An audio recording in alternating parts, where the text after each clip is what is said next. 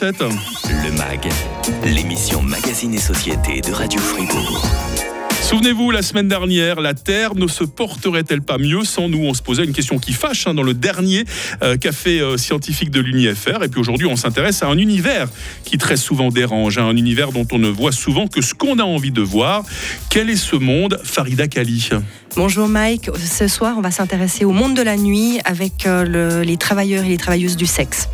Bonjour à vous, Farida Kali. Hein, je suis ravi de vous accueillir, vous qui êtes la patronne euh, des cafés scientifiques euh, de l'UNIFR. Euh, et vous êtes venu avec quelqu'un qui le connaît bien, ce monde de la nuit. Je vais lui demander de se présenter elle-même. Bonjour. Bonjour, je m'appelle Noémie Schroeter. Je suis intervenante sociale dans l'association Griselidis, qui est un programme de défense et d'accompagnement des travailleurs et travailleuses du sexe du canton de Fribourg. Et soyez la bienvenue, Noémie. Merci. Avec vous, on va essayer de comprendre ce qui amène une personne à se prostituer, quel est le quotidien de ces hommes de ces femmes, leurs souffrances, leurs espoirs, et ce que vous faites surtout pour les aider, parce que heureusement, il y a des gens comme vous qui sont là pour leur venir en aide. Euh, bienvenue euh, dans le MAG, en préambule à notre café scientifique de ce soir. C'est juste après l'info de 8h30 sur Radio Fribourg. Le grand matin. Avec Mike. Moins 20. Le MAG, l'émission Magazine et Société de Radio Fribourg. Avec les cafés scientifiques de l'Université de Fribourg, échanges et discussions, unifr.ch slash café. Les filles de joie, qu'il est joli ce surnom à donner aux personnes de sexe féminin qui s'adonnent à la prostitution. Mais force est de constater que le bonheur n'est pas toujours compris dans le tarif des travailleurs euh, et travailleuses du sexe. Un métier qui se décline également au masculin, vous l'entendrez. Euh, qu'est-ce que la prostitution? Quelles sont les personnes qui pratiquent ce curieux métier? Quel est leur état de santé? On en parle ce matin euh, dans le MAG, en préambule au café scientifique de ce soir de l'UNIFR, avec Noémie Schroeter. Elle est intervenante sociale auprès du programme Griselidis. pour commencer, Noémie, vous êtes qui chez Griselidis et quelles sont vos missions Alors, je suis qui chez Griselidis Je suis donc intervenante sociale, comme vous venez de le dire, mais je m'occupe aussi euh, de l'administratif euh, de l'association. Et ce que je fais dans mon profil d'intervenante sociale, c'est de participer aux activités dites de terrain, donc euh, c'est-à-dire la visite des salons érotiques, c'est-à-dire les endroits où les personnes travaillent du canton de Fribourg, la présence dans la rue à la Grande Fontaine le jeudi soir, mmh. et aussi les permanences socio-administratives personnalisées qu'on propose le mercredi et le vendredi. Et plus généralement, Griselidis, l'association, c'est venir en aide véritablement à ces personnes qui sont dans cette situation quand même très souvent précaire. Hein. Oui, oui, absolument. Ouais. Euh, euh, lutter contre la traite des êtres humains, par exemple, ça fait partie de vos, euh, de vos prérogatives, dirons-nous Bien sûr, oui. C'est vraiment dans nos missions de recevoir les personnes, d'offrir un lieu d'écoute neutre et bienveillant, et ensuite de les accompagner dans leurs demandes personnelles, dans leurs projets de vie personnels, quels qu'ils soient. Et du coup, en ça, puisqu'on leur pose des questions, puisqu'on essaie d'apprendre à les connaître, c'est un moyen, en effet, d'essayer de lutter contre la traite des êtres humains. Est-ce qu'on connaît le profil type de la personne euh, qui se prostitue Je sais pas son parcours de vie, son lieu d'origine. Alors le travail du sexe, c'est juste infini comme domaine. Il y a vraiment euh, pas de profil type. Ça va de l'escorte à la personne qui est aux études et qui fait ça ponctuellement pour euh, arrondir ses fins de mois, jusqu'à la personne qui travaille dans la rue, comme on dit. Et du coup, les personnes que nous, on rencontre à Griselidis, c'est principalement des personnes qui travaillent dans la rue ou dans des salons érotiques. Et euh, pour dire un peu la réalité de ce que nous, on voit, c'est vrai que c'est des personnes en général assez précaires, mmh. euh, souvent qui sont dans des parcours de migration et qui sont isolées.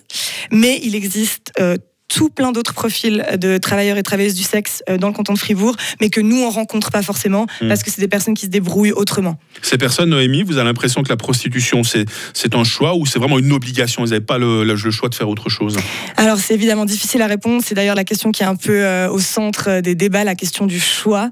Ben, évidemment, je ne pourrais pas me prononcer là-dessus. Est-ce que c'est un choix est-ce que n'importe qui travaille par choix hmm. On a envie de dire. Enfin, elle c'est une solution parmi d'autres pour s'en sortir dans des situations qui sont compliquées.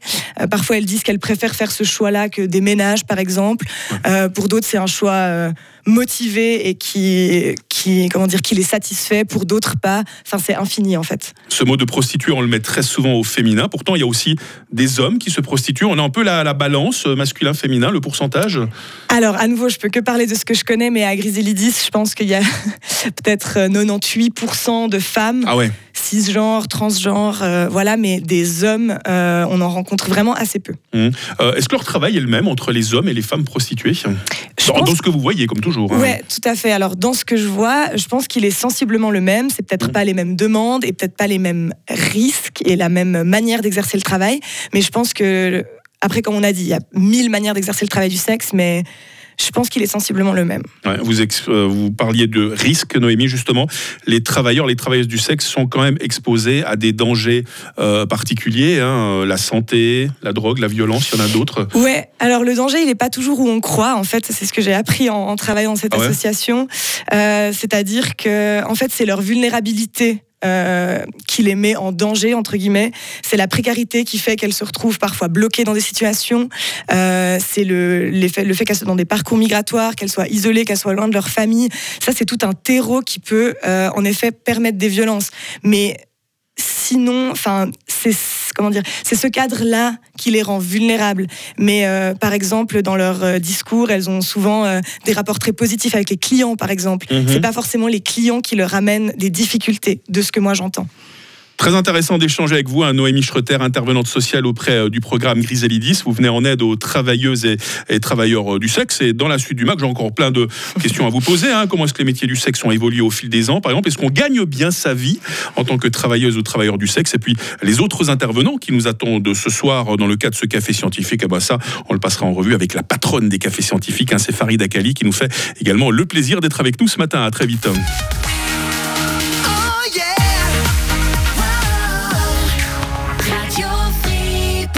Le MAG, l'émission Magazine et Société de Radio Fribourg. Qui sont ces euh, travailleurs euh, du sexe que l'on connaît euh, finalement euh, assez peu, hein, tout comme euh, ce monde de la nuit sur lequel on essaie d'apporter un, un éclairage hein, ce matin dans le MAG.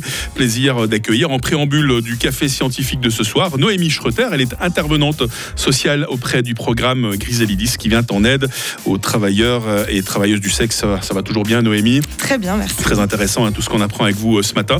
On a souvent l'image de la prostituée qui travaille pour un macro, qui lui prend une partie de son argent pour soi-disant la, la protéger. Ça, ça se passe vraiment comme ça ou c'est des choses qu'on voit dans les films et qu'on lit dans les livres Alors, comme beaucoup de choses autour du travail du sexe, ben, c'est un métier qui est très fantasmé. Donc, euh, ce qu'on voit dans les livres et dans les films, ben, c'est pas forcément représentatif de la réalité. Après, en effet, euh, en Suisse, ça peut passer, par exemple, par la question des loyers. Euh, les personnes louent des chambres et elles doivent payer un loyer à la personne qui tient l'immeuble, qu'on appelle un tenancier ou une tenancière. D'accord. Euh, donc, c'est comme ça que, que ça se passe. Ce qu'on appelle les maisons closes, ça existe parce que dans certains pays c'est interdit. Qu'est-ce qu'il en est de la Suisse?